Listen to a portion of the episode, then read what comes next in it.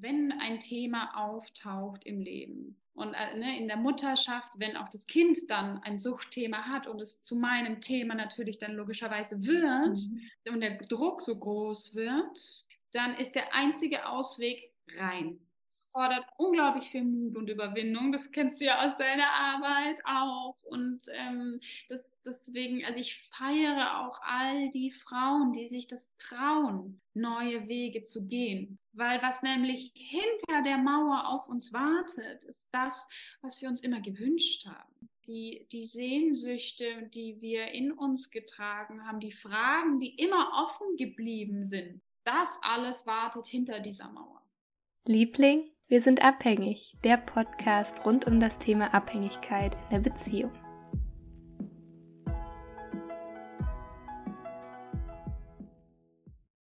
Hallo und herzlich willkommen zur heutigen Podcast-Folge. Ich freue mich so und bin schon so voller Vorfreude, dieses Interview mit dir teilen zu können. Und zwar durfte ich die liebe Judith Schunk vom Instagram-Kanal Rabenmuttertier interviewen. Wir haben über die Mutterschaft gesprochen. Und zwar haben wir das Thema beleuchtet zwischen Erfüllung und Abhängigkeit in der Mutterschaft. Was bedeutet eigentlich eine gute Mutter zu sein? Wie kann das aussehen? Sie hat von ihren eigenen Erfahrungen gesprochen, mit ihrem eigenen Aufprall, volle Kanne gegen die Wand ähm, am Anfang ihrer Mutterschaft, welche Themen sich für sie gezeigt haben und warum diese Frage oder dieses tiefe Gefühl, ich bin irgendwie eine schlechte Mutter, auch ihr bekannt vorkam in dieser Zeit und wie sie es geschafft hat, da in eine erfüllte Mutterschaft zu finden, vor allen Dingen auch die Mutterschaft irgendwie auch zu sich selbst, sich selbst eine liebende, mitfühlende und wohlwollende Mutter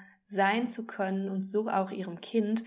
Ähm, all das, das haben wir in unserer Folge besprochen. Sie spricht über ihre Arbeit und sie war so eine inspirierende Interviewgästin. Ich bin so dankbar, dass wir zueinander gefunden haben. Und ähm, mir war es so ein Herzensanliegen, das Thema Mutterschaft hier einmal aufzugreifen, weil immer mehr Zuhörerinnen und auch lila Herzen, Interessentinnen, Teilnehmerinnen Mütter sind und ich selber noch keine Mutter bin, aber ich habe in mir diese Stimme gefühlt, ich möchte irgendwie dieses Thema nochmal greifbarer für Mütter machen und auch dieses Mitgefühl nochmal mehr reinbringen. Und ich finde, dass Judith und mir das mit dieser Folge absolut geglückt ist. Und ich wünsche dir, ob du jetzt Mama bist oder nicht, ganz, ganz viel Freude beim Anhören der Folge, inspirierende Erkenntnisse für dich und letztendlich dürfen wir für uns alle eine mitfühlende und liebevolle Mutter sein und auch das habe ich in meinem Prozess gelernt und darf das mit mir sein. Und auch wenn ich jetzt noch keine Kinder habe, bin ich so schon in mir eine liebende Mutter und wünsche mir, dass ich das weiter in die Beziehung zu meinen zukünftigen Kindern vielleicht äh, mit reinbringen kann. Also ganz viel Freude beim Anhören und den zweiten Teil zur Folge, den wird es dann in der nächsten Woche für euch geben. Und hier nochmal als kleine Erinnerung, wenn du in die Lila Herzengruppe rein möchtest und ab August mit auf Reise gehen möchtest und dort in einem liebevollen Raum die Verbindung zu dir selber wieder stärken möchtest, auf die Reise gehen möchtest, zu dir selbst und das mit anderen Frauen gemeinsam, denn da entsteht so viel Power, ähnlich wie bei Judith und mir in dem Gespräch, dann melde dich bei mir, buch dir dein Kennenlerngespräch, komm auf mich zu, ich packe den Link zum Kennenlerngespräch hier in die Show Notes rein. Auch die Infos zu Judith stehen hier in den Show Notes. Oder du schreibst mir einfach direkt bei Instagram. Und dann freue ich mich, wenn wir schon ganz bald unser persönliches Kennenlernen haben und du ab August mit auf Lila Herzenreise gehen magst. Also, los geht's mit dem Interview und ich wünsche dir jetzt schon mal auch viel Freude beim zweiten Teil in der nächsten Woche. Herzlich willkommen, Judith, hier im Podcast. Schön, dass du da bist. Und ähm, wir zwei schauen uns heute ein richtig spannendes Thema an, wie ich finde. Herzlich willkommen. Danke, Jill. Hallo. Ja, die ähm, Zuhörerinnen und Zuhörer ähm, kennen dich, glaube ich, noch nicht. Vielleicht ist eine dabei, die dich äh, äh, kennt oder durch Instagram auf dich gestoßen ist. Ähm, deshalb würde ich mir wünschen, dass du dich einfach einmal vorstellst für die Zuhörer, Zuhörerin. Wer bist du? Wo kommst du her? Und vielleicht magst du auch schon mal anteasern, was wir hier für ein spannendes Thema uns heute anschauen. Ja, super. Ich bin unterwegs auf Instagram mit Rabenmuttertier. Das ist mein Megafon in die Welt. Ich bin Judith, ich lebe in Berlin mit meiner Tochter. Ich bin alleinbegleitend von Anfang an. Und ich bin auf Instagram auch in der Sichtbarkeit hier am Vernetzen und mit dir, um zu zeigen, es geht auch anders. Ähm, ich zeige auf, wie toxisch viele der Diskurse um Mutterschaft sind. Mhm. Und es reicht mir aber nicht, das System, in dem wir leben, zu kritisieren mhm. ähm, und zu zeigen, wie wir, wie unsere Opferrolle darin aussieht sondern ich möchte Frauen auch da rausführen. Mhm. Deswegen biete ich auch eins zu eins Begleitungen an. Ja. Und, äh, ja, genau. Ich freue mich total, dass wir jetzt heute hier sind ähm, und diese beiden Themen von, von Sucht und Abhängigkeit damit verbinden mit den Themen, die in der Mutterschaft und in der kritischen Auseinandersetzung mit Mutterschaft da so hochkommen. Mhm. Ja, bin ich total bei dir. Du hast es gerade schon ähm, angeteasert. Also so unser Thema heute für die Folge ist ähm, ja zwischen Erfüllung und Mutter, äh, Erfüllung und Abhängigkeit in der Mutterschaft. Und ähm, ich finde es so wertvoll, dass wir sprechen, weil ich ähm, jetzt auch mit, mit Müttern in der Lila Herzengruppe arbeiten durfte und ähm, ich selber ja keine Mutter bin. Aber auch da dieses, äh, ich stelle ja immer die Frage, das Potenzial, was ist dein Potenzial in der Suchtbeziehung? Und ich gehe immer davon aus, jede Sucht, die uns im Außen begegnet, die uns irgendwie verzweifeln lässt und auch wenn es die Sucht des eigenen Kindes ist, dass da eigentlich ein Geschenk hintersteckt und ein Potenzial, was wir uns anschauen dürfen. Und ähm, genauso auch bei den Müttern. Und mir fiel das total schwer, lange Zeit das so offen auszusprechen, weil ich keine Mutter bin und mich da nicht reinfühlen kann. Aber durch die Erfahrung, die die Mütter in meiner Gruppe gemacht haben, wurde das für mich spürbar und sichtbar, dass es tatsächlich so ist. Dass, und das hast du in unserem Vorgespräch so schön gesagt, das, was ich eigentlich nicht haben will, ist mein Ticket in die Freiheit. Das finde ich so einen schönen Satz und so ist es auch bei den Müttern, die hier diesen Podcast hören und bei denen, die in meiner Gruppe waren. Das ist ja eigentlich das, was ich nicht will. Wenn mein Kind eine Sucht hat, es ist unvorstellbar schwer und schlimm als Mutter, glaube ich, das zu halten, auszuhalten. Aber dass es gleichzeitig das Ticket in die Freiheit sein kann. Und ich würde gerne dieses Zitat als Aufhänger nehmen, weil ich fand es super inspirierend, als du es gesagt hast. Was verbindest du mit diesem Zitat oder was macht das so wahr für dich? Wo hast du das gespürt? Ja, also es ist ja spannend, wie wir im Leben immer genau das bekommen, was wir brauchen. Was meistens nicht das ist, was wir wollen. ja. Und alle innere Arbeit macht dann Sinn, wenn sich das, also ne, der, der Prozess der inneren Arbeit, der Auseinandersetzung mit dem, was wir vom Leben so reingeklatscht bekommen, führt uns dahin, dass es übereinstimmt am Ende, dass das, was wir wollen, auch das ist, was wir bekommen. Hm. Und um dahin zu kommen, weil da sind wir nicht, ja. ganz und gar nicht, bekommen wir erstmal alles andere bekommen wir ähm, die Themen serviert vom Leben, die uns triggern, die uns wegreißen, die uns Schmerz und Leid verursachen. Und meine Erfahrung in meinem Leben mit den Frauen, mit denen ich zusammenarbeiten darf, es gibt kleine Hinweise. Und wenn ich nicht bereit bin, diese kleinen Hinweise zu hören, dann werden die lauter. Mhm. Und dann ist es der Zaunpfahl und dann tut es richtig weh. Ja. Und deswegen ist es mir auch so wichtig, das Bewusstsein zu schärfen für die kleinen Hinweise. Dann brauchen wir die großen nämlich nicht mehr. Mhm. Ja, Und bei mir persönlich, ich habe so viel Scheiß erlebt. Ich habe so viele schlimme Dinge in meinem Leben erlebt und ich habe immer wieder weitergemacht. Mhm. Ich habe mich aufgerappelt, habe ähm, scheinbar war fein damit und habe direkt weitergemacht. Und dafür bin ich im Außen auch total, ne? also die, was ich reflektiert bekommen habe, war so, boah, toll, krass, mhm. gehst so nach so kurzer Zeit. Ja, war aber nicht wahr. War nicht verarbeitet, war weggedrückt und ist mir dann mit der Mutterschaft sowas von um die Ohren geflogen, als ich nämlich gar nichts mehr konnte, als ich blutend, kratzend, in einer, in einer, in einer konstanten Dissoziation und Panikzustand, unfähig allein zu überleben, schwanger im Krankenhaus war. Mhm. Das war Dead End. Da ging es nicht mehr weiter. Das war die Wand. Klatsch, boom. Mhm. Und es gibt dann, wenn man am Dead End ist, gibt es immer noch mehrere Möglichkeiten.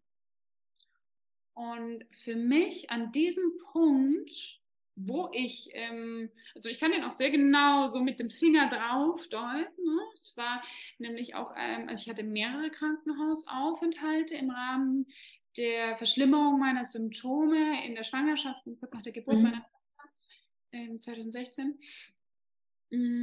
Und ich wurde zu dem Zeitpunkt, äh, hatte ich gerade Geburtstag und war in einer Klinik und als ich diese Wand dann mit so, mit so einer Geschwindigkeit von 180 aufgeklatscht bin, da hatte ich, ähm, da hatte ich keine Hoffnung mehr.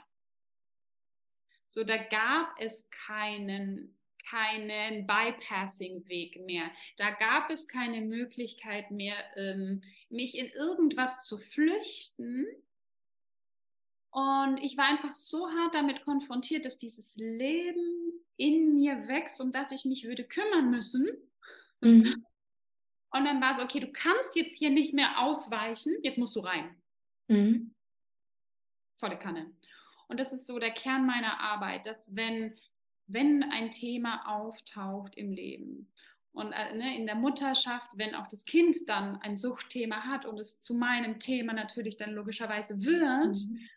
ähm, und der Druck so groß wird, dann ist der einzige Ausweg rein. Mhm. Es fordert unglaublich viel Mut und Überwindung. Das kennst du ja aus deiner Arbeit auch. Und ähm, das, deswegen, also ich feiere auch all die Frauen, die sich das trauen, neue Wege zu gehen. Weil was nämlich hinter der Mauer auf uns wartet, ist das, was wir uns immer gewünscht haben. Mhm die, die Sehnsüchte, die wir in uns getragen haben, die Fragen, die immer offen geblieben sind, das alles wartet hinter dieser Mauer. Mhm. Ja, danke dir. Auch für deine Offenheit hier so zu sprechen, auch den Teil deiner Geschichte mit reinzubringen. Es ist immer so authentisch und wertvoll, finde ich. Und hat uns ja auch dahin geführt, was wir jetzt machen und in die Welt sagen. Total. Ja, ähm, du hast gerade das, das schon aufgegriffen mit der, mit der Sucht.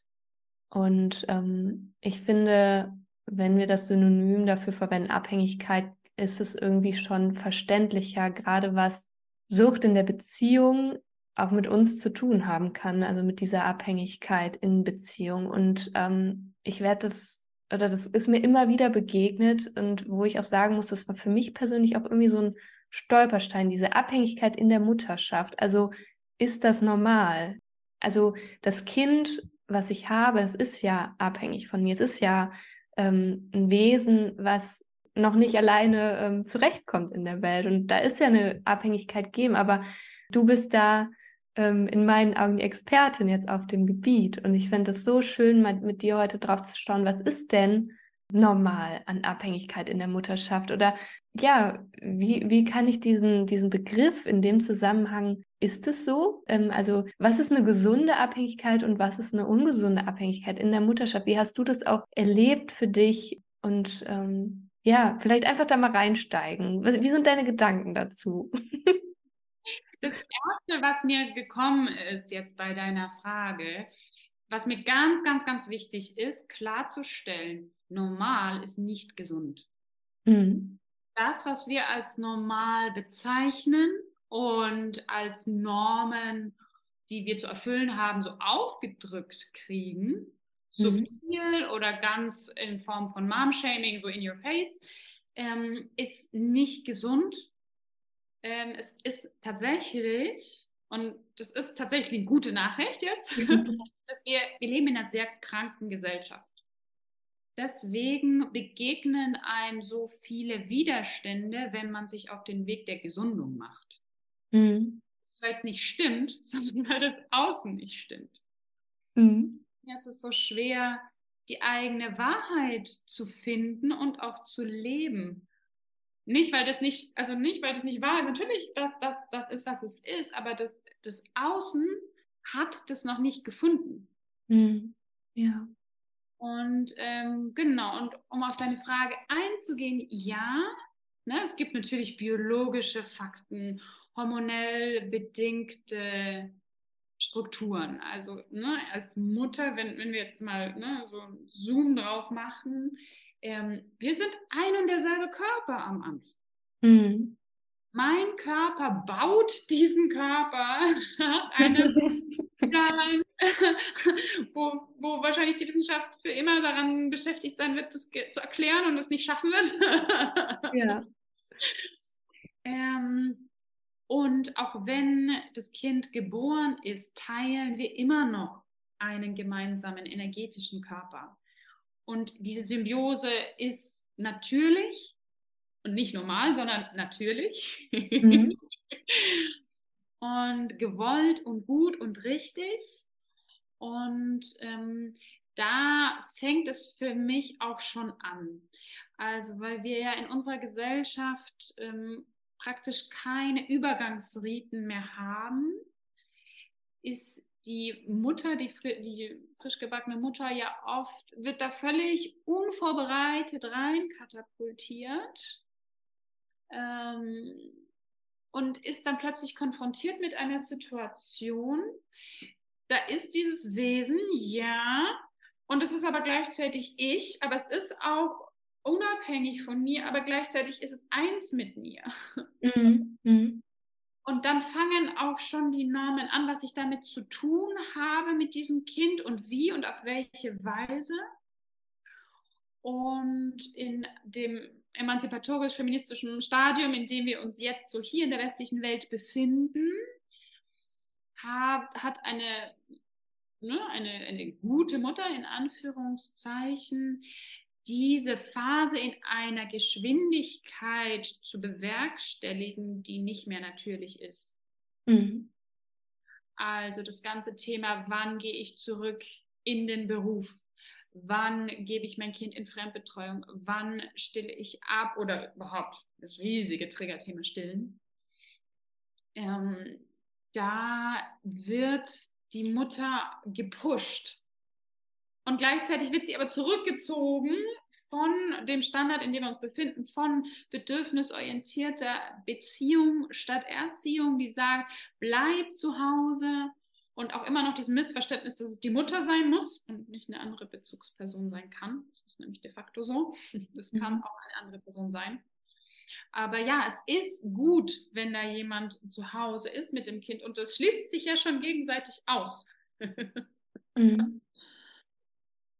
So, und ähm, zum ganzen Thema Abhängigkeit, was ich oft höre, den Ausdruck bei meinen Kundinnen, diese, dieses große und schwere, herausfordernde Thema Fremdbestimmung. Mhm. Weil ich dann ja nicht mehr gerade am Anfang in der ersten Zeit, wo dieses kleine Wesen erstmal verstehen muss, was ist Welt, was ist Schlafen, was ist wach, wo, also ne, überhaupt die Bedürfnisdürftigkeit, die ja im Uterus nicht vorhanden ist, da gibt es kein Bedürfnis. Mhm. Also sobald etwas ist, wird es gestillt. Das heißt, es erlebt ja Bedürftigkeit erst ab dem Moment, wo es abgenabelt wird. Mhm. Und das hat die Mutter, muss die Mutter, hat die Mutter, hat die, die, der Kreis der Menschen, die sich um dieses Wesen kümmert, zu halten auszuhalten, dass dieses Kind Bedürfnisse hat, sofort äußert, sofort schreit und die ja scheinbar sofort gestillt werden müssen, was nicht ganz korrekt ist tatsächlich. Ähm, aber diese, diese Fremdbestimmung von, ich muss meine Bedürfnisse scheinbar hinter denen des Kindes anstellen. Mhm. Und dadurch ähm, ja, entsteht, glaube ich, diese erste Form von Abhängigkeit. Mhm. Und das ist ein Riesenmissverständnis. Mhm. Weil ähm, es in jeder Phase, auch in dieser Anfangsphase, um die Zentrierung der Mutter in sich geht. Mhm. Und, ähm, und das wird später dann auch noch relevanter, wenn das Kind älter wird, wenn es dann mal so im Kleinkindalter ist oder dann Richtung Schulkindalter geht. Ähm, diese Anfangsstrukturen, die werden natürlich, die zementieren sich dann. Und dieses Gefühl, wann immer etwas ähm, passiert beim Kind, wenn immer es irgendwie Not ausdrückt, ist meine Reaktion, ich gebe noch mehr von mir mhm. da rein. Mhm. Und das ist das, was es anstrengend macht, was, was uns dahin bringt, ähm, in, in die ganze Krise von, von Mental Load. Und ja, also da möchte ich Disclaimer, ne? ich finde, es gibt sehr viel politische Arbeit zu tun, was Gleichberechtigung angeht, ja. Aber was wir jetzt schon tun können, ist bei uns zu gucken und ganz ehrlich mit uns zu sein, wo wir da noch nicht in Alignment sind mit uns, mhm. mit geben, nehmen Balance. Mhm. Mhm. Ja, ich finde es so spannend, was du ansprichst, dieses Aushalten können, irgendwie, dass das Kind jetzt gerade schreit. Also, dass da irgendwas nicht stimmig ist, ohne sofort von mir wegzugehen. Also ich, dass ich als Mutter auch irgendwie immer Lehrer werde. Also es ist, passiert ja automatisch, wenn ich auch vor dieser Angst, dass was nicht stimmig ist beim Kind. Also diese, wir, wir wollen ja heute auch so ein bisschen mal auf Erfüllung schauen in der Mutterschaft. Also was das vielleicht auch mit Abhängigkeit zu tun hat. Also diesem hinterher jagen, irgendwie hinter so einer Vorstellung, da muss alles perfekt und gut sein und alles vielleicht wieder zu diesem Ursprungszustand zurückkommen, dieses kein Bedürfnis, also dieses im Bauch, wo alles in Ordnung war, irgendwie das zu erschaffen und diese Erfüllung da irgendwie auch hinterher zu jagen.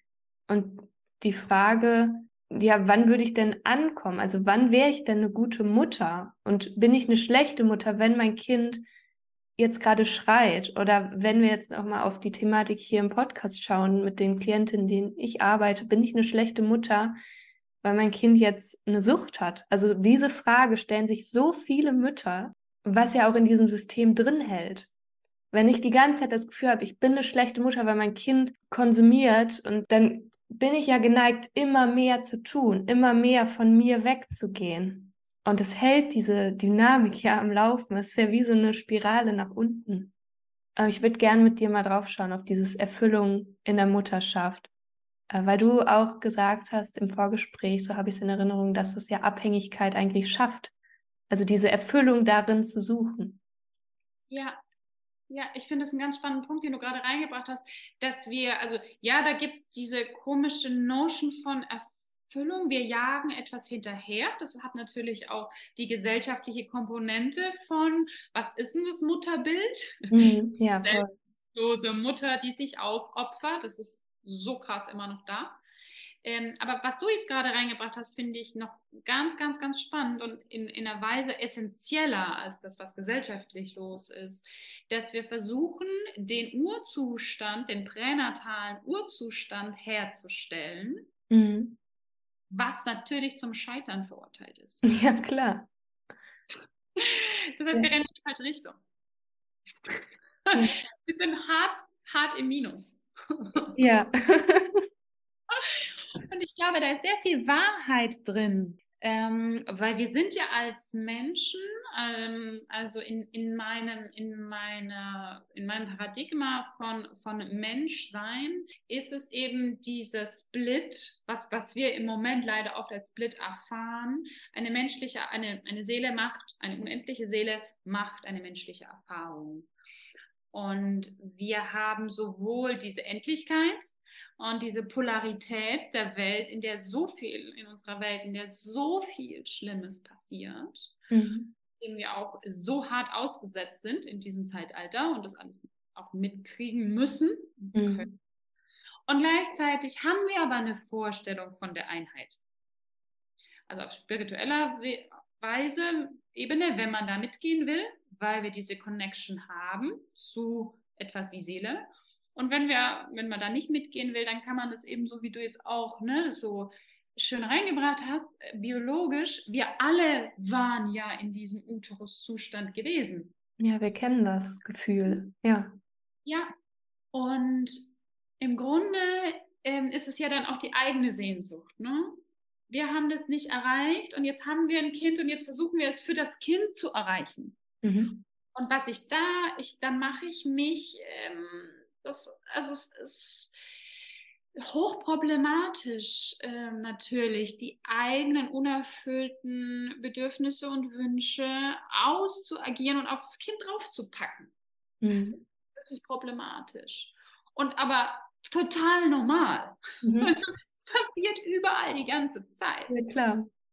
Und wenn man sich dabei erwischt, dann ist es jetzt auch kein, oh nein, um Gottes Willen, ich bin eine schlechte Mutter. Nee, es geht darum, das Bewusstsein zu schärfen dafür, dass wir das tun, weil wir die Sehnsucht haben und sie nicht erfüllen können. Und es ist eigentlich, also es gibt alle möglichen äh, problematischen Strategien. Und es auf das Kind draufzupacken, ist echt blöd, aber weitaus weniger schlimm als vieles andere, was passiert. Ja, ja. Und wir sind ja da im Prozess, das, das, ne, da Licht drauf zu werfen und es dadurch zu verändern.